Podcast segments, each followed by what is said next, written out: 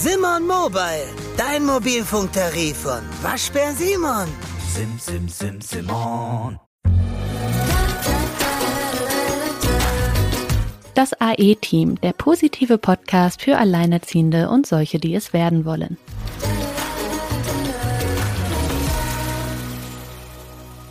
Hallo ihr Lieben und herzlich willkommen zu einem heutigen Corona-Update. Wie sollte es anders sein? Es hat sich ja in der Zwischenzeit ein bisschen was getan. Viele Dinge, über die wir uns sicherlich freuen können, andere Dinge, wo man sicherlich das ein oder andere Fragezeichen hintersetzen darf. Ja, wir werden heute nochmal auf unseren offenen Brief eingehen, auf ähm, ja, die Lösung für Verdienstausfälle, aber auch auf die Maskenpflicht, die Öffnung der Notbetreuung für Alleinerziehende ab dem 27 ja, und die Unterschiede von Bundesland zu Bundesland. Ähm, Silke, womit wollen wir denn eigentlich anfangen bei diesen ganzen Themen? Ja, es sind so viele Themen und jeden Tag platzt was Neues hier rein. Also ich habe ja schon meine Tochter in der Notbetreuung hier in Hessen, ähm, kam ja schon letzte Woche am Donnerstag das Go von der hessischen Landesregierung dass die Kinder von Alleinerziehenden einen Platz in der Notbetreuung bekommen, habe dann direkt am Freitag die Kita-Leitung kontaktiert und ähm, da ist was passiert, was ich auch gerade in meiner Gruppe, in meiner Facebook-Gruppe Gut Alleinerziehend auch von sehr vielen Alleinerziehenden höre, nämlich, dass sich da die Leitungen ganz oft querstellen.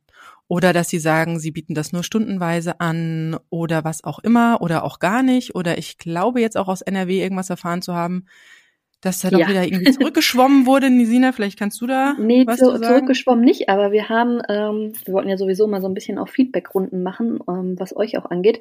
Wir haben äh, tatsächlich über Instagram auch noch so die ein oder andere Nachricht bekommen, unter anderem, dass ähm, sich zum Beispiel Mönchengladbach offenbar dagegen sperrt. Und zwar nicht die Kitas, sondern die Stadt- und die Jugendämter, also Stadt- und Jugendamt, dass die sagen, ja, solange das nicht ganz offiziell in der Schutzverordnung drinsteht, tun sie es nicht. Es ist ja aber ein Landesbeschluss und es geht aus den Pressemitteilungen hervor. Und in der Pressemitteilung steht halt drin, dass ab dem 27., also jetzt kommenden Montag, ja, in NRW die Kitas auf äh, die Erweiterung der Notbetreuung für Alleinerziehende vorbereitet werden. Und man hält sich jetzt in Mönchengladbach offenbar an dem Wort vorbereitet auf, während alle anderen Städte in NRW es dann doch aber auch verstanden haben. Also ich habe zum Beispiel auch mit unserer Kita telefoniert. Das ist überhaupt gar kein Thema. Mein Sohn kann auf jeden Fall ab Montag in die Kita. Das, darum ging es auch gar nicht. Es ging eher, wenn dann so um die Abläufe. Ich hatte da noch so ein paar Fragen. Ich werde es jetzt erstmal weiterhin privat anders regeln. Aber ähm, das war insofern halt doppelt interessant, um halt auch mal zu wissen, wie sieht das eigentlich hier bei uns direkt vor Ort aus? Was macht eigentlich meine Kita? Das ist da durchgedrungen, das ist da angekommen, da gibt's überhaupt gar keine Fragen. Also es ist total selbstverständlich, so wie es eben auch sein sollte. Und da darf man sich dann doch echt an den Kopf fassen, dass das offenbar nicht überall der Fall ist. Vor allem auch, da frage ich mich auch, warum? Weil ich meine, in der Masse reden wir da ja nicht von Berlin vielleicht noch. In Berlin leben ja sehr viele Alleinerziehende, aber ähm, ja, also ich, das verstehe ich wirklich, wirklich nicht so, weil wenn du dir jetzt mal anguckst, erstmal rechne mal dann auf die Stadt oder rechne mal auf, aufs Bundesland runter, wie viele Alleinerziehende es wohl gibt. Äh, wenn du jetzt von 2,6 Millionen bundesweit ausgehst und du verteilst das mal auf die Bundesländer und dann musst du ja auch noch gucken, welche Kinder sind denn überhaupt im Kita-Alter. Hm. Ne? Also das ist ja letztendlich eine Zahl, Gut, ich meine, die, die Schule, Gesamtheit. Die Schule öffnet ja auch, also es geht ja generell um die ja, Notbetreuung. Ja, Für ja, Kinder genau, unter zwölf, glaube ich, war das, ne? Ja, bis zur ähm, sechsten Klasse, ne? Mhm, mh. Also das ist so, weiß ich auch nicht. Also da fehlen mir auch so ein bisschen die Worte, weil das wird die Masse dann nicht sein. Ne? Also ich, bei uns wäre, wäre, sind es jetzt aktuell wohl sieben Kinder, die in der Notbetreuung sind. Mein Sohn wäre jetzt tatsächlich bei uns in der Kita dann das, ähm, das achte Kind in der Notbetreuung. Jedenfalls ähm, habe ich daraufhin mal ähm, die Rheinische Post angerufen, einen Kollegen, der, also ich hatte erst mal geguckt, was die Rheinische Post zu dem Thema gemacht hat und bin dann darauf gestoßen, dass in Mönchengladbach bei der Rheinischen Post es einen Artikel gegeben hat zu den Neuregelungen, zu den Öffnungen. Da ging es aber die ganze Zeit um die äh, neuen Regelungen zum 23. hin. Das heißt, der 27., was jetzt hier für NRW ja der Stichtag für uns Alleinerziehende ist, der tauchte da noch gar nicht drin auf in dem Artikel. Und dann habe ich ähm, da angerufen und war auch in 0, nix verbunden mit dem Redakteur, der diesen Artikel geschrieben hat und äh, habe ihn darauf hingewiesen und äh, der regte sich auch auf und sagte, was, das gibt's ja gar nicht. Und es steht jetzt auch bei RP Online drin, ähm, dass das ausgeweitet wird auf Alleinerziehende. Also ähm, wird es da jetzt natürlich dann auch für die Stadt und fürs Jugendamt ein kleines bisschen schwerer, wenn es schon äh, in der Presse steht. Also da, da wird es echt, ähm, also ich weiß auch nicht, wie sie sich das vorstellen, wie das da verhindert werden soll. Letztendlich ist das halt einfach äh, ein Beschluss. Also dieses Kleinkarierte dabei, ich meine, es hat sich jetzt auch keiner daran aufgehalten, dass mal gerade irgendwie sämtliche Grundgesetze ähm, mal gerade außer Kraft gesetzt wurde. Das ging auch von jetzt auf gleich. Und das jetzt dann im Umkehrschluss nicht anzuerkennen, wenn das Land sagt, ähm, das und das gehört jetzt zu unserem Öffnungsspektrum, in dieser Form öffnen wir es jetzt wieder, dann ist es halt so. Ne? Ja, aber also, dennoch, also das kriege ich wirklich mit, ähm, stellen sich, wer auch immer jetzt, und bei euch ist es, also was du gerade erzählt hast, ist ja was anderes, manchmal sind es auch die Leitungen, die dann sagen, nee, mhm. und ähm, also auch bei mir, ich habe wirklich eine halbe Stunde lang mit der Kita-Leitung, mit ähm, telefoniert und äh, sie sagte so Dinge wie, ähm, ja, da müssen sich halt jetzt die Väter kümmern, ne? Das sind ja auch Ja, da gehörst du auf Väter. einmal wieder zum Zwei-Eltern-Modell, ne? Ja, Als ja. Alleinerziehende. Ganz spannend. Das wird dann plötzlich ganz, also ich meine, wir hatten ja schon mal über äh, Umgangs- und Sorge, ähm, Pflichten, Rechte und, und äh, Dinge gesprochen. Und mhm. da hatte ich dann auch der Leitung ganz klar gesagt, dass ich ja über den Punkt jetzt nicht diskutiere, weil wenn, ähm, sage ich mal, in der Vergangenheit sehr viel versäumt wurde, und das ist ja das, was diese Krise auch gerade zutage bringt, was wir so alles versäumt haben in der Vergangenheit, richtig genau und gut zu regeln, ja, das Umgänge wird zum Beispiel. Diese, die Krise nicht verbessern. Also ähm, also wenn, also ich brauche, ich, ich brauche eine verlässliche Kinderbetreuung. Es bringt mir ja nichts, wenn ich dem Vater der Kinder sage, hier, du musst jetzt aber mal mindestens eine ganze Woche, damit ich auch mal wieder arbeiten kann. Und, äh, und wie gesagt, mit Kindern zu Hause ist es schwer. Ich habe auch gehört von, von, von Alleinerziehenden, die jetzt, ähm, die zum Beispiel, wenn sie in Teilen Homeoffice sind, in Teilen der Präsenzarbeit sind, dass sie nur für den Teil der Präsenzarbeit die ja eigentlich der einfachere Part ist, ja, eine Notbetreuung kriegen. Klar, die können sich ja nicht um die Kinder kümmern, aber für den Homeoffice-Teil nicht. Und wie gesagt, ich habe das jetzt ja, also wir haben das jetzt ja alle mehrere Wochen schon mitgemacht und äh, ich kann wirklich aus meiner Erfahrung sprechen. Ich arbeite seit sieben Jahren oder acht Jahren mittlerweile im Homeoffice den einen Monat jetzt mit den Kindern zu Hause war ich vielleicht noch fünf Prozent produktiv und total erschossen und erledigt. Und das hatte ich der Kita-Leitung dann auch genauso weitergegeben, wie mein letzter Monat denn so verlief, weil sie nämlich der Meinung war, ja, das hat die Gesellschaft jetzt ganz schön nötig gehabt, mal so ein Stoppknopf und alle müssen mal runterkommen. Und dann habe ich ihr erzählt, dass äh, bei mir ein Runterkommen in der Art und Weise, wie sie sich das gerade ähm, so äh, in den letzten Monaten oder Wochen erlebt hat, nicht erlebt habe, sondern das genaue Gegenteil, ein äh, ja, würde ich mal sagen, 200-prozentigen Aufschlag bei 0 Euro Verdienst, was dann auch ein bisschen an die Existenzangst geht und noch andere äh, Ängste und Sorgen hervorruft und ähm, einfach auf die Nerven geht. Es geht absolut. doch an die Nerven. Ich verstehe auch nicht, warum wir jetzt nach äh, fünf Wochen Kontaktverbot plötzlich, nachdem jetzt der Kontaktverbot irgendwie zum 3. Mai ja angeblich, es wird sich wahrscheinlich auch noch verschieben, irgendwie aufgehoben wird, jetzt auf Maskenpflicht überschwenken. Also ähm, und das ist auch so ein bisschen so der Irrsinn, der uns jetzt ja momentan wirklich täglich begegnet. Da ist ja wirklich die Frage, in welchen Dosen tut man sich das an? Also Baumärkte haben auf, Kirchen geschlossen der Autohändler darf aufmachen, aber der Spielplatz, der sehr viel weiträumiger ist, also wir haben ja wirklich teilweise, oder man sagt, große Spielplätze machen auf, was auch immer. Also wir haben ja welche Waldspielplätze, ja, das war wo. ja auch diese Debatte mit den Quadratmetern in den Geschäften. Also ja, genau, und die Kleinen haben ja aufgemacht. Also gut, dann machen wir halt auch die kleinen Spielplätze auf. Ja, ich, ich wurde jetzt auch schon von einem Nachbarn der an einem Zaun hing, als ich mit meinen Kindern mal auf einem Spielgerät saß. Das war nicht abgesperrt, da hing nur ein kleines winziges Zettelchen am Laternenpfahl. Ja, aber die Bänke haben sie abmontiert. Ja. Also da passiert einem gerade sehr, sehr viel Irrsinn da draußen und man weiß so gar nicht, es hat für mich irgendwie nicht so Hand und Fuß. Ich, ich kenne medizinisches Fachpersonal, das auch jetzt noch zwischen zwei europäischen Ländern hin und her reist und in Kliniken arbeitet, das aber nicht in Quarantäne muss oder da wollte ich jetzt auch nochmal drauf zu sprechen kommen. Wir hatten jetzt ja, oder ich hatte, wir hatten ja schon in den Folgen so dieses ähm, ja, Geld, Soforthilfen war das letzte Mal das Thema, Thema in dem Corona-Update und es ähm, gibt jetzt ja wirklich diesen, dieses Entschädigungs, ähm, diese Entschädigungsansprüche beim Verdienstausfall, wenn man halt keine andere Kinderbetreuung hat. Das ist in diesem Infektionsschutzgesetz drin. Ich verlinke das auch nochmal auf dem Blog oder wir verlinken es auch nochmal hier drunter in den Show Notes. Und ähm,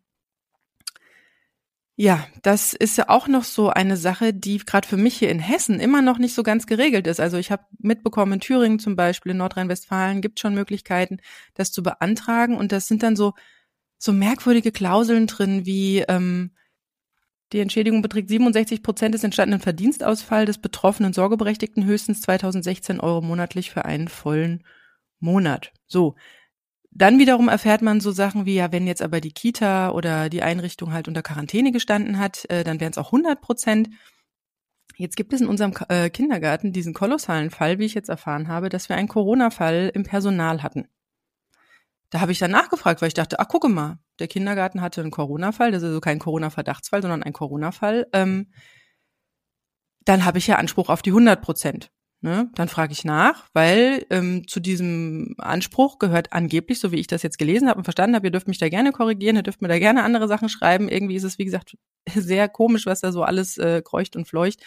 Dann hieß es, nein, der Kindergarten sei nicht unter Quarantäne gestellt worden, weil es irgendwie angeblich ein symptomloses Corona ist und ähm, das Gesundheitsamt entsprechend entschieden hat, wo ich dann denke, okay, also ähm, es ist auch wurscht, ob du Corona oder ob der Kindergarten oder wer auch immer, ne, jetzt plötzlich hängt mein Geld, das ich da als Entschädigung bekommen kann, an der Willkür eines Gesundheitsamtes?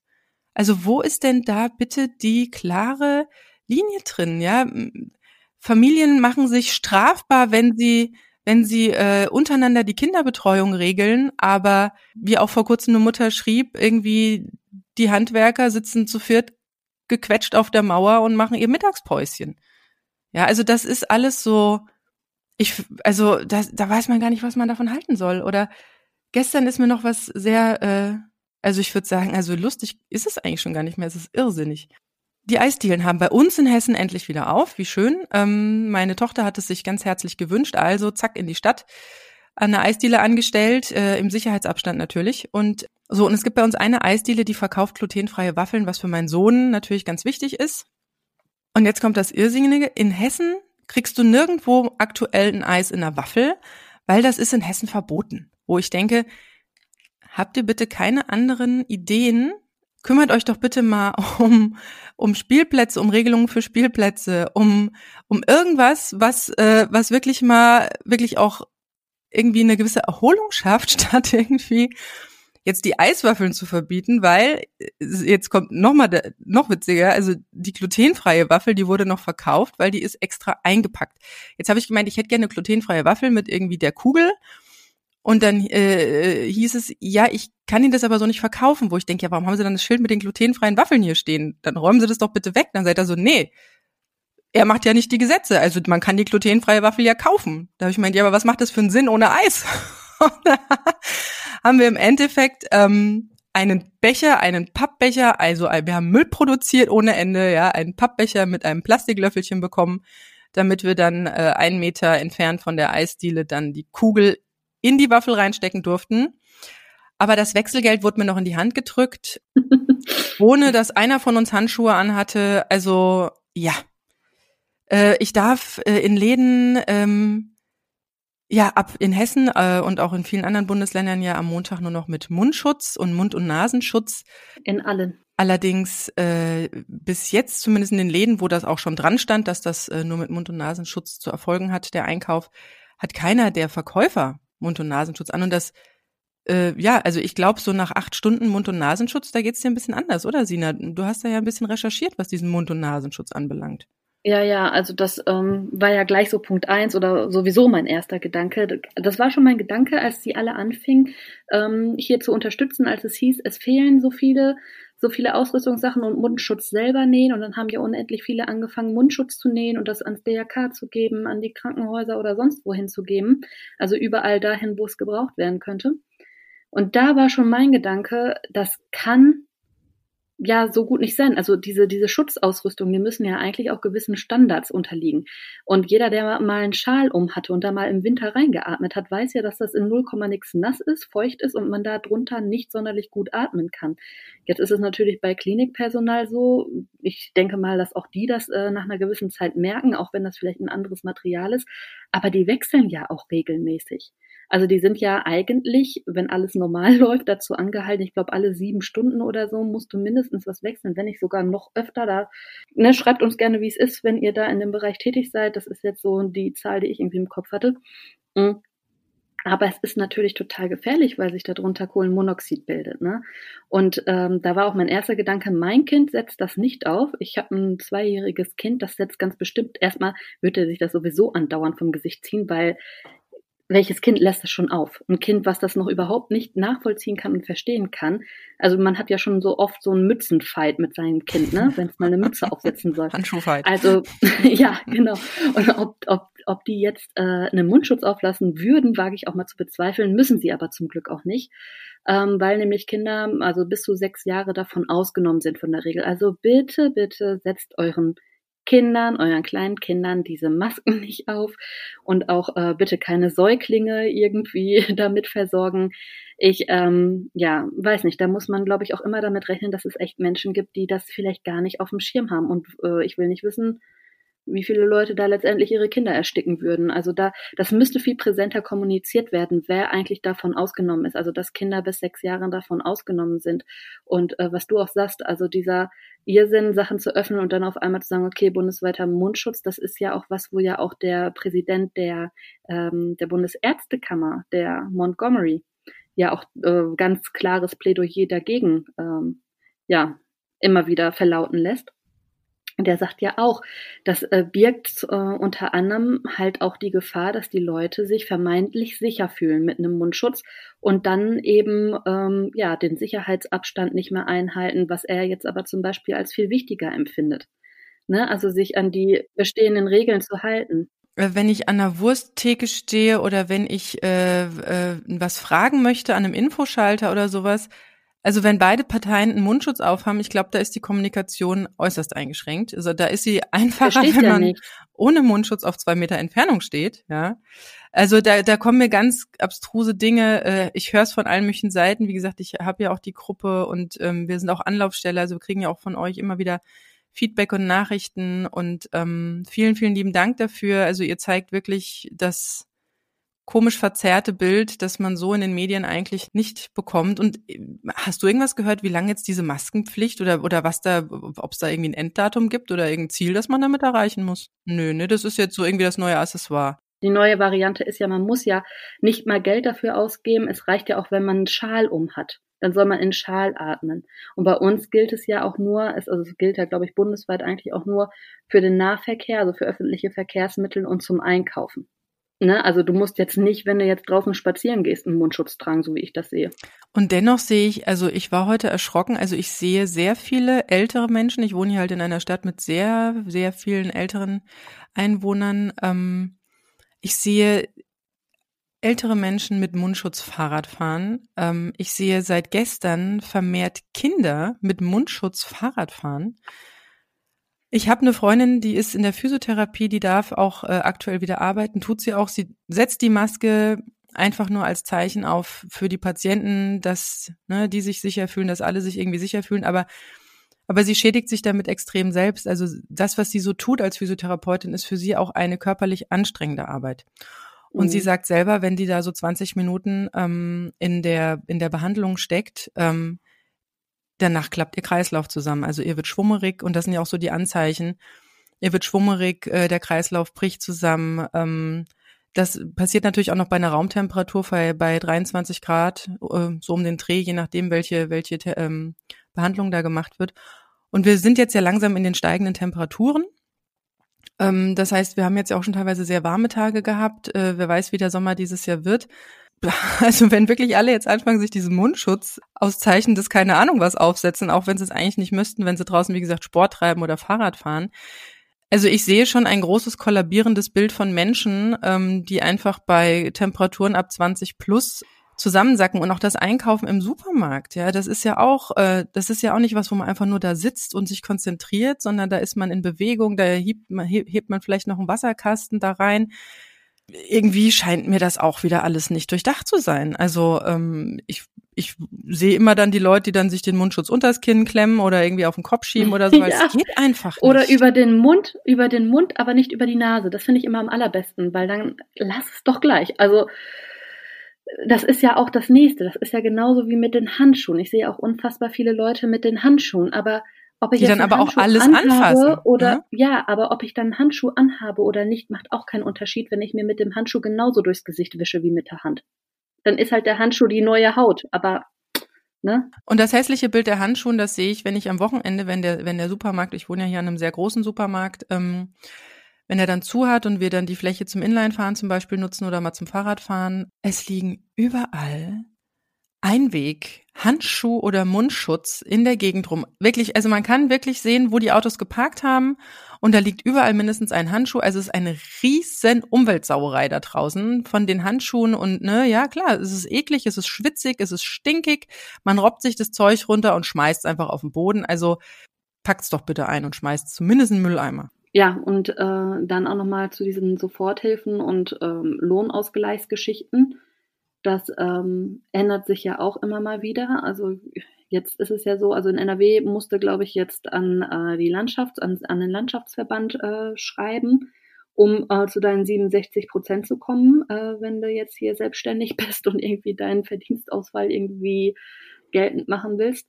Es ist halt auch ganz spannend immer noch nach wie vor, wie das mit dieser Soforthilfe für Solo-Selbstständige aussieht, ne, oder überhaupt für Selbstständige aussieht. Und zwar habe ich gehört, also dass es wohl so so aussieht. Aktuell es sind ja einige gerade da mit der Regierung, ähm, also auch einige Gewerkschaften mit der Regierung da irgendwie gerade in Gesprächen, um zu gucken, wie sich das ähm, ja anders gestalten lässt. Weil am Anfang war ja die Soforthilfe so aufgebaut, zumindest hier in NRW, dass es hieß, ähm, Solo-Selbstständige dürfen sich aus dieser Soforthilfe auch ihr Gehalt auszahlen. Das wurde dann ja innerhalb kürzester Zeit geändert so dass du nur noch Betriebsausgaben davon bezahlen darfst, aber eben nicht dein eigenes Gehalt. Dafür haben wir halt dann jetzt, wie gesagt, die äh, Landschaftsverbände oder ja, bei uns in Hessen der Gesund das Gesundheitsamt, was eh schon genug zu tun hat. Also ich habe auch diesen Antrag noch nicht ja. gestellt, weil wir zum Beispiel in Hessen auch noch keine, also da gibt's keine Website mit einem entsprechenden Formular, wo ich einfach nur draufklicken und mir alles irgendwie zusammensuchen muss. Ja, ähm, das gibt's bei uns in NRW schon. Das gab's auch sehr, sehr schnell. Ja, habe ich auch äh, Thüringen, sehr, sehr muss ich da wirklich loben. Aber hier in Hessen, keine Ahnung. Also dann steht bei den einen wieder nur drauf, das gilt, wenn ich selbst ein Tätigkeitsverbot habe, was ich für Hessen gesehen habe. Dann wiederum gibt's ein Gesetz, wo halt drauf steht, nee, nee, das wird dann über den Arbeitgeber ähm, irgendwie beantragt. Da wird dann von Selbstständigen wieder nichts gesprochen. Also ich bin da echt noch konfus. Ich hatte mir das jetzt für die nächsten Tage mal auf den Zettel geschrieben, weil man ja auch nur drei Monate Zeit hat, das zu beantragen. Also ich ja. ab der Schließung drei Monate, das heißt, wir sind jetzt schon so im eineinhalbsten Monat. Das heißt, ähm, das muss ich demnächst jetzt angehen. Wenn ich das für Hessen dann mal durch habe, gibt's wahrscheinlich wieder ein Corona-Update von uns, damit wir hier einfach die Infos weitergeben, die ja wirklich gerade für unseren familiären, alleinerziehenden Bereich wirklich äußerst ja, essentiell also, sind. Es, ja, erstens essentiell sind und zweitens aber unglaublich schlecht kommuniziert sind. Ja. Da muss man sich wirklich Zeit nehmen, das, das alles zu, ja. zu, sich zusammenzusuchen. Es wird nicht gebündelt auf einem Portal mal irgendwie alles zusammengeschrieben, dass man einfach so sich Schritt eins, zwei, drei ja, da durchgehen kann. Das stört mich nämlich. Das müsste eigentlich unter, zumindest unterm Bundestag irgendwie vernünftig Irgendwo mal alles, was, was, vielleicht auf, ja, es gibt für alles mögliche, kamen hier bei den Soforthilfen, da kamen sofort massenweise Websites, die für jedes Bundesland aufgedröselt, per Klick irgendwie aufgelistet haben und ständig aktualisiert haben. Ja, das waren und halt dann die ganzen Fake-Portale, die das nachgeahmt haben, ja. weshalb es ja in NRW auch zu einem Stillstand kam, diese Auszahlung der Anträge, der Antragsbearbeitung. Also ähm, ja. Anwälte beraten gerade nicht mehr, so wie ich das mitbekommen habe. Also bei uns schon. Also bei uns, die waren aber auch alle gar nicht zu. Also bei uns ist auch die Eisdiele schon die ganze Zeit auf. Und bei uns ähm, ja, arbeiten auch die Anwälte und die Notare, die sind da, die machen das nach Termin, halten eben die Abstände ein und so, aber die sind eigentlich da. Und was ich halt auch so spannend fand, ähm, also was ich auch gut finde, ist, dass man jetzt die ja nicht mehr nur nach den Quadratmetern äh, gegangen ist. Also es, erst hieß es ja, die Kleingeschäfte dürfen wieder öffnen, aber Flächen ähm, ab 800 Quadratmetern nicht, wo ich schon so im ersten Moment gedacht habe, gerade da, gerade auf den großen Flächen kann man sich ja aus dem Weg gehen. Und da hätte es ja dann auch geholfen, wenn man gesagt hätte, okay, es dürfen halt maximal so und so viel Menschen zeitgleich im Gebäude sein. Ne? Aber jetzt einfach zu sagen, willkürlich äh, dürfen die Leute halt in die kleinen Geschäfte, und in den großen nicht. Das machte ja gar keinen Sinn, aber das hat sich hier ja auch geregelt. Also das haben sie hier ja auch dann nochmal neu bedacht, sodass die ganzen äh, Möbelhäuser jetzt wieder öffnen dürfen. Allerdings äh, auch vor dem Hintergrund, dass bei uns ganz viele dieser Geschäfte, die halt von diesen ja die größeren Geschäfte, die eben diese Quadratmeterzahl haben und die von dieser Regelung betroffen wären, gar nicht ins, äh, unbedingt in den Stadtzentren liegen, sondern weiter außerhalb.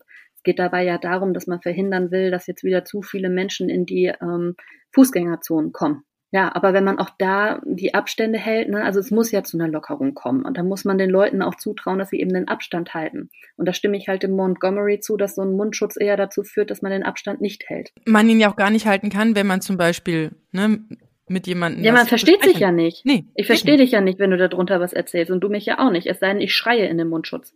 Und dementsprechend verstehe ich auch nicht, dass ich jetzt schon so Sachen gehört habe wie, ja, Schule wird jetzt nach und nach geöffnet, aber man überlegt, ob man eine Maskenpflicht einführt. Also da habe ich, da habe da hab ich wirklich herzhaft gelacht und habe mich am Telefon mit einer Grundschullehrerin äh, ausgetauscht dazu, die meinte, ja, äh, und warum sind dann die Kinder in der Schule, wenn wir nicht miteinander reden können? Also macht doch Ja, überhaupt. erstens das und zweitens, wie gesagt, Mundschutz, Kinder, schlechte Idee. Kohlenmonoxidvergiftung, schlechte Richtig. Idee. Deswegen steht auch offiziell überall drin, Kinder bis sechs Jahre, nein, uh, sollen das nicht. Und dann gibt's ähm, ja auch noch Menschen, die es aus physischen oder psychischen Gründen nicht können und es dann auch nicht müssen. Ne? Also auch da werden wir äh, sicherlich erleben, dass es Menschen gibt, die es eben aus solchen Gründen halt auch nicht tragen, die wahrscheinlich dann doof angemacht werden. Also meine Mutter zum Beispiel, die ja vorbelastet ist, ja, ähm, die hat sich ja wirklich so ein Ding auch genäht ja, weil sie hat auch gemeint, sie will demnächst dann auch wieder einkaufen gehen. Wir haben jetzt die ganze Zeit für sie eingekauft, aber sie hat jetzt gemeint, nee, und sie hat das Gefühl, sie möchte wieder selber einkaufen gehen. Und, und die, die ist halt auch so in der Isolation jetzt drin, dass sie wirklich dass ihr das wirklich sehr aufs Gemüt schlägt. Also die will sich wieder so ein bisschen betätigen und für sich selbst sorgen und hat sich diesen Mundschutz genäht und ähm, wie gesagt, sie hat eine, sie hat eine Lungenvorerkrankung und sie läuft, äh, gerade auch bei dem Wetter da draußen, die läuft drei Schritte und das war's. Also danach ist die am Zusammenklappen. Also mit Einkaufen kann sie es vergessen mit dem Ding, das wird sie nicht schaffen. Dennoch erreichen uns jetzt auch schon Nachrichten von Angestellten im Supermarkt zum Beispiel, die eine Mutter total angeflaumt haben, eine Alleinerziehende, dass sie ihrem Zweijährigen doch bitte sofort einen Mundschutz aufziehen soll, sonst wird sie hier nicht reinkommen. Ja, ja, Blödsinn. Totaler Blödsinn. Also bitte sucht euch den Gesetzestext, druckt den aus, ja, haltet den bitte dem Fachpersonal, das meint, dass, äh, dass das jetzt so sein muss, äh, unter die Nase. Das ist wieder so ganz viel Hören sagen. Wir selber merken es doch schon. Also ich kann unter sowas auch nicht atmen. Ich krieg dann da auch, ich habe ja so, ich bin ja sowieso so ein kreislaufanfälliger Mensch. Ich äh, vertrag's ja schon nicht, wenn es heute 16 Grad sind und morgen sind es 24. Das merke ich ja schon. Wie lange das jetzt hier gelten soll, aber das war ja auch wieder so, so, das ist ja das, was wir in der ganzen Corona-Krise jetzt die ganze Zeit schon beobachten. Ein Bundesland prescht mit irgendetwas vor und alle anderen juckeln hinterher. Ne? Also das ist ja auch was, was jetzt auch schon der ein oder andere Ministerpräsident äh, gesagt hat, was ihn halt auch echt aufregt und ärgert. Die haben andauernd ihre Schallkonferenzen, in denen, äh, aus denen gehst du raus und dann macht nachher doch wieder einer, was er will und der Rest darf dann nachziehen, weil es angeblich ja von so vielen Menschen irgendwie gefordert werden. Alle Leute, mit denen ich spreche, fordern genau das Gegenteil. Also da fehlen ja auch so die repräsentativen Umfragen zu. Ne? Das ist ja auch wirklich ähm, nicht groß angelegt also die Entscheidung fußen ja oder solche Aussagen fußen ja nicht auf groß angelegten Umfragewerten oder so. Das ist ja auch alles sehr ähm, spartanisch. Hm, ja, also es ist halt nicht wissenschaftlich genug, ne? Also der eine zählt so, der andere so. Das hatten wir jetzt gerade in Hamburg den Fall. Das Gesundheitsamt hat die Corona-Fälle ganz anders gezählt als irgendwie die Krankenhäuser selbst. Und ähm, ja, das war halt mal eine Differenz von 14 auf äh, 7. Und wirklich einordnen kann man die Zahlen ja sowieso nicht, weil man kriegt ja nie gesagt, wie viele Tests hat es denn insgesamt deutschlandweit überhaupt schon gegeben. Die wird zwar gesagt, heute gibt es so und so viel mehr Infizierte und so und so viel mehr Tote, aber dir wird halt nicht gesagt, wie viele Menschen überhaupt getestet wurden. Ja, und was ich vor allem an diesen, an diesen Grafiken kritisiere, also ich bin ja Kommunikationsdesigner. Und wenn einem da so eine, so eine Kurve hingelegt wird, wo es einfach die ganze Zeit nach oben nur wächst, aber dass ja einfach nur die aufaddierten Fälle sind und nicht die abgezogen werden, die mittlerweile wieder gesund sind, ja, mhm. dann, dann ist das ein ganz klares Signal, dass wir hier noch in irgendeiner ähm, schwierigen Zone sind. Das bemängel ich, weil das suggeriert was anderes, als wenn man sich eine Zahl anguckt, wo jetzt die Gesundeten auch wieder abgezogen werden. Und das finde ich in den öffentlichen Medien nicht. Und deswegen weiß ich nicht so genau, was, ja, auf, also auf was warten wir jetzt hier gerade? Was ist die Zielsetzung dahinter? Dass ich, also das, das, das jetzt außer der eine Fall im, im Kindergarten, wo die Person aber auch schon wieder gesundet ist, ich äh, keinen Kontakt oder keine Infos oder niemanden kenne, der jetzt ähm, wirklich an oder mit oder durch oder wie auch immer Corona schwerst erkrankt ist oder äh, gestorben ist. Aber, und das ist auch was, wovor ich jetzt ein bisschen Angst habe, ich habe jetzt schon zwei Suizide im erweiterten Bekanntenkreis aufgrund von wirtschaftlichen Schwierigkeiten durch Ladenschließungen. Mhm. Ich sehe Eltern. Ja, es gab jetzt die, äh, die Aktion Hashtag Corona-Eltern, wo Eltern wirklich äh, eine dig digitale Demonstration gemacht haben und geschrieben haben, wie es ihnen wirklich mit der ganzen Sache geht. Und ich finde es unmöglich, dass wir momentan nicht gehört werden, nicht gesehen werden, dass, ähm, dass das alles momentan scheinbar uninteressant ist. Also für uns ist das alles andere als uninteressant. Ich frage mich, wo die Partei ist, die erstens eine Opposition stellt und zweitens ähm, für Familien mal plädiert, ja, und nicht nur für Wirtschaftsfaktoren. Ich sehe immer mehr völlig verzweifelte, im Stich gelassene Eltern, ja, selbst, selbst gesundete, also Paare, die ich vorher als wirklich sehr gesund angesehen habe, kriege ich jetzt mit, wie da die Fetzen fliegen, weil zwei Kinder, die auch relativ wild sind, zu betreuen sind und die jetzt auch nicht wissen, wie lange müssen wir das jetzt noch durchstehen. Also wo ist das Signal? Wo ist das End vom Lied sozusagen? das geht an die Substanz hier gerade und das äh, und wie viel Kinder leiden da gerade drunter unter komplett gereizten, genervten, aus der Balance geratenen Elternpaaren oder Müttern und alleinerziehenden Vätern, die jetzt wirklich äh, nicht mehr wissen, wo ihnen der Kopf steht oder wo sich jetzt noch eine Notbetreuung querstellt weil sie meint, äh, das Kind sei eine Gefahr für die, für die Menschheit und muss zu Hause betreut werden. Also ich kann nur sagen, seit, wie gesagt, Montag ist meine Tochter in der, in der Notbetreuung und seitdem geht's mir wieder ein bisschen besser. Und das war ganz, ganz, ganz wichtig für uns äh, als Familie, dass wir diese Möglichkeit ergreifen konnten. Ähm, mhm. Ähm, und dementsprechend kann ich nicht verstehen, wie ähm, da immer noch weiter Steine in den Weg ge äh, gelegt werden, obwohl es ja, wie gesagt, schon so die ersten Signale gibt. Ähm, ne, auch auf unseren offenen Brief an die Bundesregierung haben wir leider immer noch keine Antwort bekommen. Wer weiß, vielleicht haben sie es doch gelesen und dementsprechend dieses Signal mit der Notbetreuung gesetzt. Aber auch das ist wiederum nicht so, dass man einfach davon Nutzen ziehen kann, sondern dass, wie gesagt, wir haben es ja am Anfang erzählt, immer noch, ja, dass es nicht einfach ist. Und das macht es halt nicht leichter da freut man sich dann, dass man dann entsprechend gute Nachrichten kriegt und dann läufst du wieder gegen Windmühlen an, kämpfst du wieder gegen Windmühlen an und denkst dir, ja, äh, wozu? Ne? Also wenn ich das mir hier angucke, was wir teilweise dafür Zuschriften gekriegt haben, was du jetzt eben auch schon erzählt hast, ne? Mit den Kitas. Also, nee, kann ich nicht nachvollziehen. Das kann hat, ich nicht äh, nee. Und deswegen ähm, wirklich alle Alleinerziehenden, die es jetzt betrifft, ähm, gebt da nicht nach steckt nicht den Kopf in den Sand. Wenn das ein Regierungsbeschluss ist, ja, dann pocht da drauf, egal was ihr da erzählt bekommt. Also wie gesagt, meine Kita-Leitung hat es auch probiert und wollte das jetzt irgendwie da in den familiären Bereich abwiegeln und da irgendwelche Väter in die Pflicht nehmen. Und ähm, wie gesagt, ich habe ihr einmal meine Lebenssituation der letzten fünf Wochen erzählt und dann war der Drops gelutscht. Ja, dann hat sie gemeint, okay, wir sehen uns am Montag und ähm, auch manche bekommen, wie gesagt, ja auch dann gesagt, ja, äh, aber wenn, wenn man sowieso im Homeoffice arbeitet, dann würde das nicht gelten. Oder wie gesagt, das würde jetzt nicht, also da hat sie auch gemeint, ja, ja das ist ja Blödsinn. Sie sind ja selbstständig. Mein Problem dabei ist, dass das so unfassbar triggert. Das triggert ja. schon wieder dieses sich, sich rechtfertigen sollen. Ich rechtfertige mich doch jetzt nicht dafür, dass ich alleineziehend bin, sonst interessiert das da ja auch keinen. Aber wenn sie Nutzen daraus ziehen können, dann ist es auf einmal interessant, dass ich alleinerziehend bin oder was. Also ja, ne, Nutzen rausziehen insofern, als dass mein Kind dann nicht betreut werden muss. Das ist ja so, da, da packt man sich ja an den Kopf. Vor allen Dingen, wenn es so einfach wäre, die Väter dann immer, also aus unserer Perspektive gesprochen, in die Pflicht zu nehmen. Äh, also dieses auch dieses mit dem Zwei-Eltern-Modell, bei Alleinerziehenden auf dem Zwei-Eltern-Modell rumzureiten, das ist ungefähr so, als würde man sagen, ja, das Kind hat halt einen Erzeuger. Ja, das weiß jeder, dass die nicht vom Himmel fallen, dass es da noch jemand anderes geben muss. Aber das sagt ja überhaupt nichts darüber aus, ist derjenige überhaupt noch da? Lebt derjenige überhaupt noch? Wohnt er nicht vielleicht im Ausland? Ja, hat der ein Umgangsrecht? Ja, oder auch, ähm, also jetzt mal nicht nur von, da ist noch ein Vater im Hintergrund gesprochen, ähm, man kann es auch umdrehen. Also meine Kinder, ähm, äh, ja, die, die sind das auch gar nicht gewohnt, eine ganze Woche beim Papa zu sein oder so. Und wie gesagt, der muss ja auch arbeiten. Deswegen lasst euch da echt nicht ins Boxhorn jagen. Ähm, deswegen machen wir ja auch den Podcast hier, um euch da auch zu bestärken. Dann fingen sie bei mir an mit, ja, weil sie sind ja Selbstständige und es gibt ja so ein Wisch und sie müsste das ja alles ganz genau ähm, dokumentieren und dann auch an, an wen auch immer, Gesundheitsamt oder was auch immer, wer da jetzt für die Notbetreuung zuständig ist, weitergeben. Ja.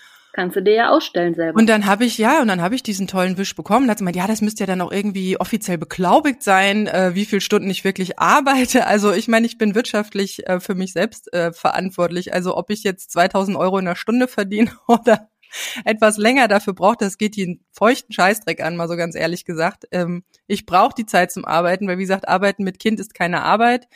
Meine Abendstunden fallen flach, weil ich einfach komplett erschossen bin nach einem ganzen Tag mit den, äh, mit den Kindern und ähm, mein Hirn sich den ganzen Tag dreiteilt, äh, alle fünf Minuten und nicht mehr so konzentriert arbeiten kann. Und also lasst euch da nicht ins Boxhorn jagen. Wie gesagt, ich habe einen Notbetreuungsplatz.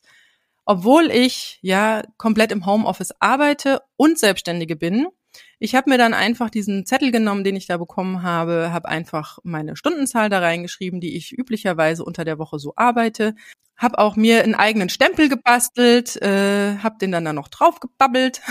also Wunderschön. Es hat keinen Menschen interessiert. Der Zettel ist abgegeben, meine Tochter in der Notbetreuung. Also bitte macht euch da nicht immer diesen voreilenden Gehorsam. Den brauchen wir jetzt aktuell überhaupt nicht. Ja, nehmt euch das, was euch jetzt wirklich zusteht und was euch auch wirklich den Alltag erleichtert. Ich meine, es gibt auch Gegenstimmen, die sagen, die Notbetreuung kommt nicht in Frage. Von wegen, da könnte man sich ja anstecken und weiß der Geier was. Also wenn ihr wirklich einen Notbetreuungsplatz haben wollt und wie gesagt, mir hat da jetzt sehr geholfen.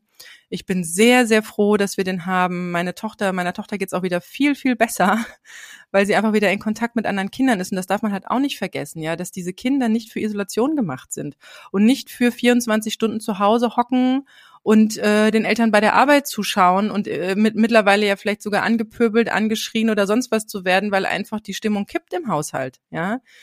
Die brauchen das Normale untereinander. Und ähm, die Möglichkeit besteht ja auch von Seiten der, der, der Schule oder der, des Kindergartens auch kleinere Gruppen einzurichten.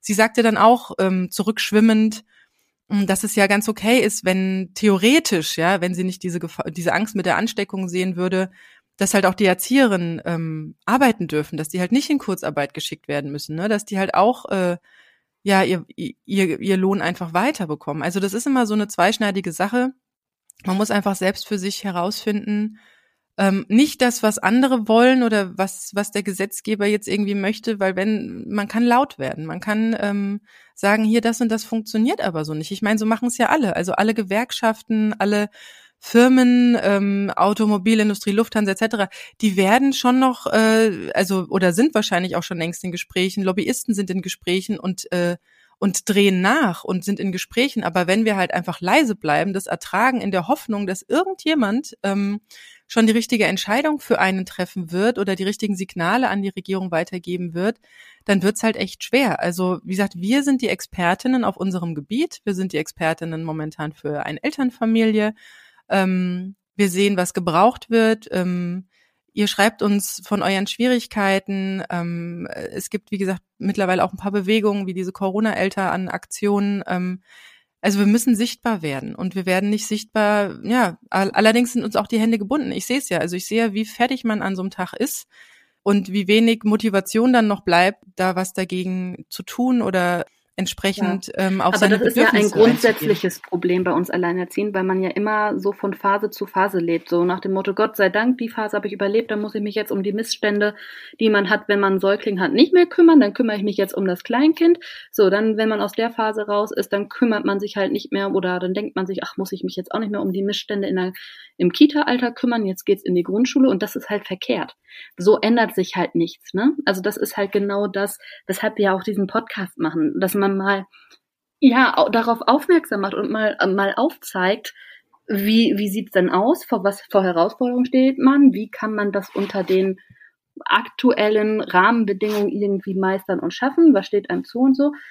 Aber eben auch, ähm, es geht eben auch dabei darum, dass man mal eine große Community aufbaut, um eben auch mal Dinge zu verändern. Es wird kein heiliger Samariter kommen, der mal irgendwann sagt, Hi Titai, Hokus Pokus, Filibus, ja, wir haben jetzt auf einmal die Steuerklasse 2 hinter uns gelassen. Ne? Nein, Alleinerziehende werden auf immer und ewig in dieser Steuerklasse bleiben, wenn sich da keine Lobby bildet, die groß genug ist und die stark genug ist, da auch mal was umzusetzen. Und dafür ist es halt so unglaublich wichtig oder deswegen sind uns auch eure Zuschriften so wichtig und wir freuen uns über jeden, der zuhört, der dazugehört, ähm, der dabei ist, der zu uns auf Instagram oder Facebook dazu findet oder auf YouTube. Also ihr findet uns ja unter das AE-Team eigentlich ähm, fast überall das ist einfach so wichtig und so wertvoll, dass man da als Gemeinschaft dann auch entsprechend hintersteht. Und es ist halt ein Thema, also ganz ehrlich, ich habe jetzt auch keinen Säugling mehr hier, aber deswegen ähm, ist mir durchaus immer noch bewusst, was es da für Schwierigkeiten gibt und was sich da alles ändern müsste in der Phase. Und das ist halt was,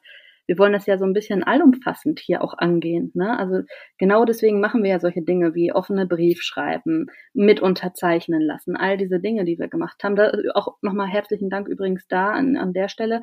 Auch da erreichen uns ja äh, immer noch auch äh, Frauen, immer noch Zuhörerinnen, immer noch ähm, neue Unterschriften für den offenen Brief. Das dürft ihr natürlich nach wie vor gerne immer weiter mit unterzeichnen. Wer jetzt gerade nicht weiß, worum es genau geht, der kann gerne nochmal die anderen Folgen nachhören.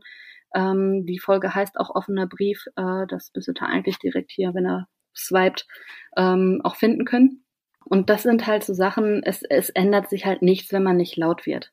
Und das ist einfach wichtig. Es ist einfach das wichtig, ist dass man wichtig. da jetzt nicht nur denkt, überleben. Es ist zwar gerade jetzt, hat man halt so einen kurzen Atem, man hechelt so ein bisschen mittlerweile mit den Kindern zu Hause. Das kann ich total nachvollziehen, gerade da, wo halt auch keine Großeltern einspringen können, weil Risikogruppe oder nicht da oder leben zu weit weg oder was auch immer wir hoffen jedenfalls erstmal, dass ihr jetzt ähm, ja von der Notbetreuung profitiert. Lasst euch da nicht wegschicken. Was mir aufgefallen ist, da hatte mich eine Nachbarin drauf aufmerksam gemacht. Die schrieb mir dann direkt einen Tag später, ähm, hatte sie die, die Website von der Stadt oder vom Landkreis oder wo auch immer ihr da seid, äh, geschickt, wo die Stadt nochmal ganz klar drauf schrieb, äh, dass jetzt die Notbetreuung geöffnet ist und da standen auch berufstätige Alleinerziehende an, an erster Stelle und dann nochmal, da steht berufstätige Alleinerziehende. Da steht nicht angestellte Alleinerziehende. Also es hat überhaupt nichts mit einer Berufsgruppe zu tun. Es muss nicht systemrelevant sein, der Beruf, den du hast. Ähm, das Wichtige ist nur, dass du im Prinzip für Geld tätig wirst, ja, also dass du halt arbeitest, ja, wie auch immer, ob das selbstständig ist oder ob das halt in einem, in einem Angestelltenverhältnis ist, wie auch immer. Wie gesagt, lasst euch da nicht abwimmeln, lasst euch da nicht irgendwie ins Boxhorn jagen. Guckt nochmal vielleicht bei Stadt und Gemeinde, was haben die für offizielle Stellungnahmen oder ruft da einfach mal an im Rathaus, fragt doch einfach mal nach, wie ist denn das jetzt hier?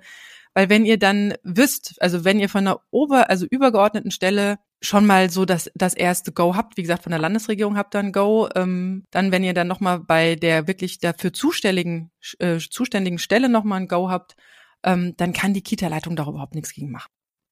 Nochmal zu der ähm, Schließung.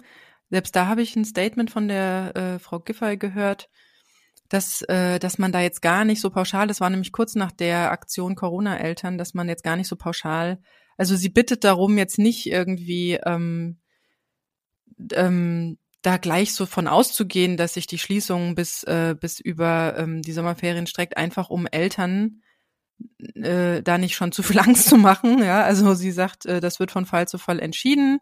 Das ist noch gar nicht so fest. Also ähm, ich hoffe mal, ihr Wort in Gottes Ohr, dass sie dem auch Rechnung trägt und wir einen entsprechenden, ähm, ja, eine entsprechende Nachricht äh, ja in den nächsten Tagen, Wochen dazu erhalten. Also wie gesagt, man munkelt viel, man weiß es nicht.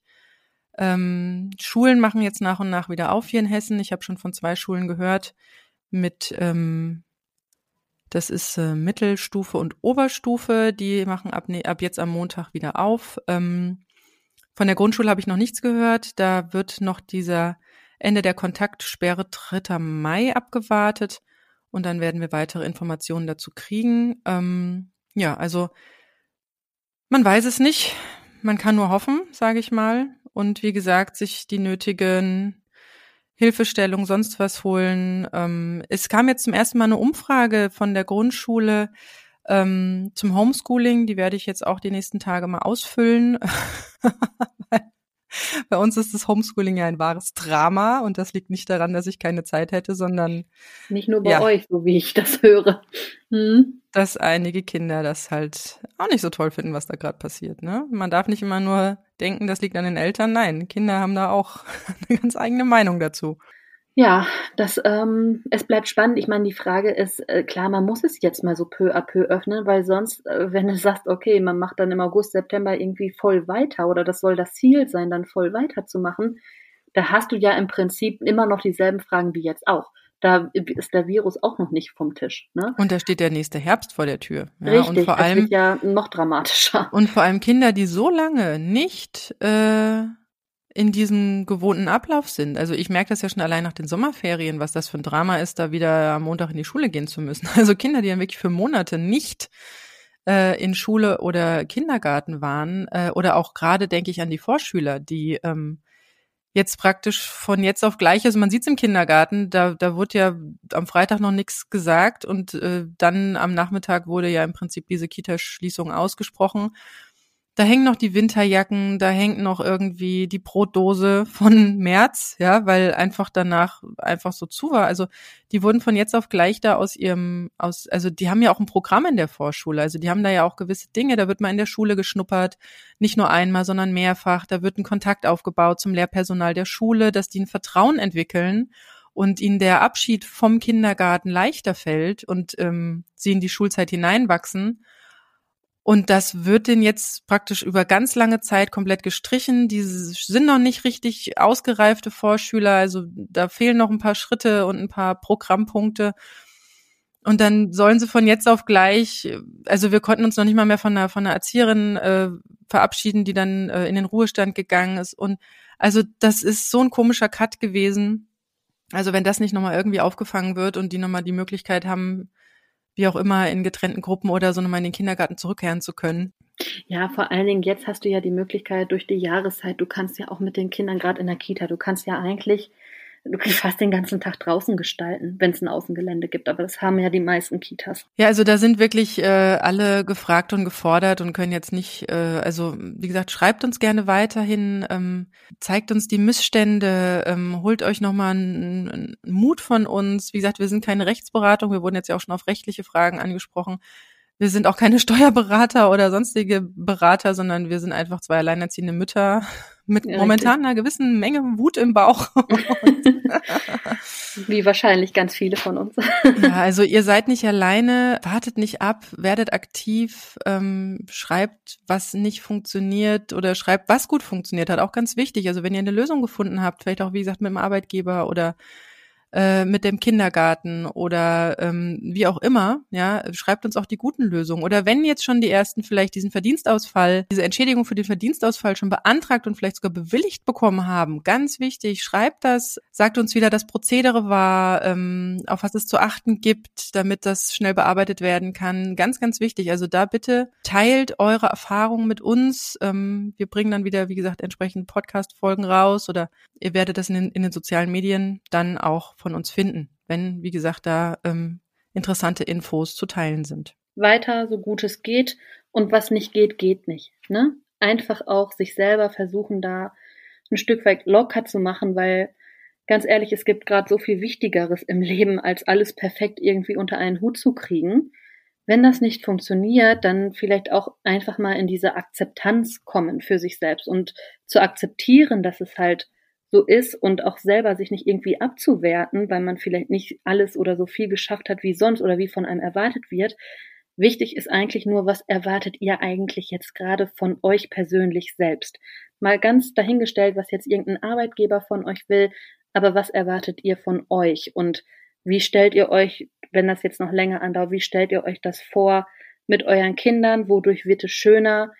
Und vielleicht geht es auch, wenn man sagt, ähm, okay, es fällt halt einfach das eine oder andere hinten rüber und es kann nicht 100 Prozent der Zeit das Kind sein, was hinten rüber fällt, dann ist es vielleicht auch einfach mal wirklich die Arbeit, die ein Stück weit hinten rüber fällt. Das ist der Situation geschuldet.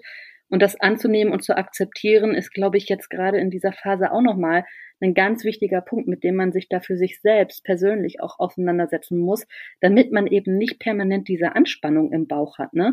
Und permanent dieses Gefühl hat, das Kind stört. Weil Nee, das Kind ist ja eigentlich nicht das, was stört. Das, was stört, ist das, was da noch jetzt gerade erwartet wird, was man jetzt gerade noch nebenbei irgendwie beruflich erledigen soll. Klar, das steht natürlich immer als so wichtig da, weil man eben dafür bezahlt wird. Aber die Situation ist, wie sie ist, da in eine gewisse Akzeptanz für sich zu kommen und ähm, ja, sich Zeiten einzuräumen, wo man wirklich vielleicht auch versucht, den Kopf auszuschalten und sagt, so, ich weiß, diese Probleme gibt es gerade, ich weiß, ich habe das Problem, ich schaffe gerade nicht alles, was beruflich von mir erwartet wird, aber die nächsten zwei Stunden denke ich jetzt da nicht dran. Und immer wenn der Gedanke kommt, einfach sagen, ja, schön, dass du da bist, ich weiß, dass du da bist, ich spreche morgen wieder mit dir, aber jetzt nicht. Ja, um wirklich auch noch die Möglichkeit zu haben, intensiv diese Zeit mit den eigenen Kindern dann auch zu nutzen und eben diese Wut oder diese, diese Anspannung, diesen Stress da auch mal loszulassen zwischendurch. Ne? Weil die, dieses Problem ist morgen noch dasselbe und übermorgen auch noch.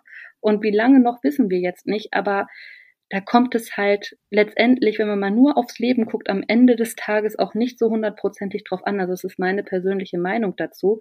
Und ich glaube, dass das vielleicht auch nochmal helfen kann, da aus diesem ja aus dieser Anspannung rauszukommen, die dann ja auch immer die Kinder trifft. Man fühlt sich dann ja selber auch doof, wenn man dann denkt, oh, eigentlich muss ich ja das jetzt machen, jetzt nervt aber gerade das Kind eigentlich. Das ist ja, ne, wir sind ja alle gerade in dieser Zwickmühle und irgendwann muss man, glaube ich, an den Punkt kommen, wo man sagt, so, finito, jetzt Kind.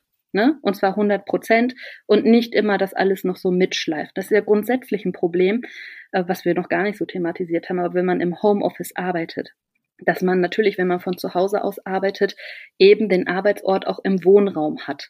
Und das ist ja auch was, was zu dieser Erfahrung gehört, die jetzt gerade alle machen, die im Homeoffice arbeiten. Man kann natürlich nicht so gut switchen, selbst wenn man sagt, so, das ist mein Platz für die Arbeit, aber es ist halt in der eigenen Wohnung. Also da wirklich für sich auch da den Abschluss zu finden, zu sagen, so, jetzt ist für heute die Arbeit beendet ist ja auch ähm, was, was man lernt. Also wir beide haben es jetzt dadurch, du sowieso, Silke, du bist ja schon viel länger im Homeoffice, weiß sowieso, wie man sowas macht für sich, wie man da äh, umswitcht und ja, hast also da deinen normalen Ablauf. mache ich, ähm, also du hast eben gerade gesagt 100 Prozent fürs Kind, da würde ich gerne mal nachhaken. Nein, es geht nicht 100 Prozent ums Kind, es geht darum, dass du vielleicht 50 Prozent fürs Kind machst und 50 Prozent auch für dich selbst. Und für dich selbst heißt ja, nicht ja Wäsche also, waschen sagst, und, und Homeoffice machen, sondern man darf sich hier echt nicht vergessen. Also hier möchte ich nochmal darauf hinweisen, ähm, wer so mehr Pausen gemeint. macht, wer mehr Pausen macht, kommt schneller an. Und zwar in dem Sinne, dass auch was du sagst mit dem Abschalten, also wirklich bewusstes Abschalten. Ich mache immer noch jeden Morgen, ich könnte mir jetzt tausend Gründe einfallen lassen, warum ich jeden Morgen kein Yoga mehr mache, ja, weil, was weiß ich, ich schon wieder dumme Nachrichten gehört habe oder äh, jemand was ganz Trauriges geschrieben hat oder was weiß ich, mir heute der Rücken zwickt oder sowas. Ich, also ich könnte, oder das Kind gerade irgendwas will und auf dem Klo hängt. Ähm, da gäbe es tausend, tausend Gründe. Ja, ja, Mama, Popo putzen. Geht ähm, nicht, mach Yoga. genau, und dementsprechend vergesst euch selbst nicht. Also ich denke da immer wieder an, an eine Yogalehrerin, die ich mal getroffen habe, die ein, ich glaube, ich hatte die Geschichte schon mal, die ein, ähm, ein altes Gebäude saniert hat, um da ihre Yogaschule einzurichten und mir dann in der Yogastunde erzählte, das hat sie nur geschafft, weil sie dreimal am Tag Meditation gemacht hat. Und ich habe mir gedacht, Gott ist die blöd. Ähm, wieso klaut die sich selbst ihre Zeit, statt in der Zeit halt an dem Gebäude zu arbeiten? Ja, und jetzt mittlerweile, nachdem halt diese ganzen ja, Umstände wie alleinerziehend sein und selbst irgendwie das Geld äh, zu erwirtschaften und zwei Kinder zu haben und jetzt noch die Corona-Krise, fällt es mir immer wieder, also da muss ich immer wieder an die Geschichte denken, weil sie sagte, hätte sie die Meditation nicht gemacht, dann hätte sie gar nicht die Energie dazu gehabt, das Gebäude in dem Zeitraum umzubauen. Also ganz wichtig, macht Pausen, sucht euch Dinge, die euch wirklich gut tun. Und wenn es nur mal fünf Minuten auf der Couch ablegen ist, das kann man auch ganz hervorragend mit den Kindern machen. Man kann ja gegenseitig, was weiß ich, mit dem Igelball sich mal den Rücken kraulen oder sich mal die Haare von der Tochter kämmen lassen. Es gibt im Moment gute Angebote für Familienmeditation, die man dann morgens auch mit den Kindern machen kann. Und natürlich auch so ganz viele Meditationsangebote, da findet man ganz viel im Netz. Aber das, das hilft auch, wenn man einfach schon mal für sich, also wenn man morgens schon mal für sich ein bisschen meditiert und sich einmal seinen Tag visualisiert, ne? Sich einmal den Tag durchgeht, wie wird der Tag ablaufen, dann ist das was, wo, wie, wie man auch gut durch den Tag kommen kann. Ne? Also das kann dabei durchaus unterstützen, dass man dann auch schon ganz entspannt, ja, also viel entspannter ist, wenn die Kinder dann auch wach werden und sich dann auch freut, so, es geht jetzt los. Ne? Wenn man eben diese Zeit mit sich schon hatte. Also probiert es vielleicht einfach mal aus, auch wenn es euch am Anfang komisch vorkommt oder ihr euch dabei seltsam oder merkwürdig fühlt und schaut, ob es euch hilft. Ne? Das entscheidet natürlich ihr selbst, ob es euch hilft oder nicht, aber schaut da mal, ähm, und da findet man auch hier und überall auf sämtlichen äh, Plattformen findet man da auch tolle Podcast-Sachen zu. Und ähm, ja, ich empfehle da ja immer gerne Laura Marlina Seiler. Mache ich total gerne, weil äh, mir das besonders gut gefällt, was sie da macht in dem Bereich. Aber da gibt's ganz, ganz, ganz äh, viel Angebot von der Seite. Das vielleicht einfach nochmal auszuprobieren und ähm, ja, schreibt uns gerne, wenn ihr das jetzt mal ausprobiert, austestet, wie es euch damit geht, was ihr da für Erkenntnisse habt oder ja, was, was habt ihr jetzt aktuell so in eurem Ablauf vielleicht auch schon für euch selbst geändert? Also was sind eure Ideen dazu? Lasst uns das gerne da. Ihr findet uns, ähm, wie gesagt, auf Facebook und Instagram und bei YouTube auch unter das AE-Team. Und ähm, ja, ich würde sagen, wir freuen uns auf äh, die nächste Folge mit euch und auf eure Zuschriften. Bis dann. Tschüss. Macht's gut. Tschüss. Das war das AE-Team, der positive Podcast für Alleinerziehende und solche, die es werden wollen, mit Sina Wollgramm und Silke Wildner.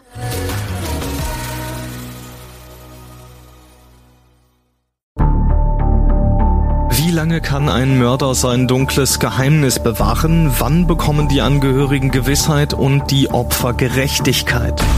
Jedes Jahr werden bei der Polizei rund 100.000 Menschen als vermisst gemeldet. Drei Prozent davon, also 3000 Menschen, bleiben länger als ein Jahr verschwunden. Einige werden nie wieder gesehen. Seit gut drei Jahren arbeitet die Polizei in NRW mit sogenannten Cold Case Units. Das sind Abteilungen, die wirklich nur damit beschäftigt sind, Mordfälle zu bearbeiten, die teilweise seit Jahrzehnten ungeklärt sind. Ich bin Mike Mattis, Radioredakteur und News Anchor und ich spreche mit Ermittlern über diese Fälle. In meinem Podcast Licht ins Dunkel, Cold Cases und ungeklärte Vermisstenfälle von hier beleuchten wir gemeinsam mit Profilern, Staatsanwälten und Mordermittlern Cold Cases und ungeklärte Vermisstenfälle aus ganz Deutschland. Immer in der Hoffnung, dass Angehörige endlich Gewissheit und die Opfer Gerechtigkeit bekommen. Licht ins Dunkel. Cold Cases und ungeklärte Vermisstenfälle von hier. Eine Produktion von Mike Mattis und der Podcastfabrik.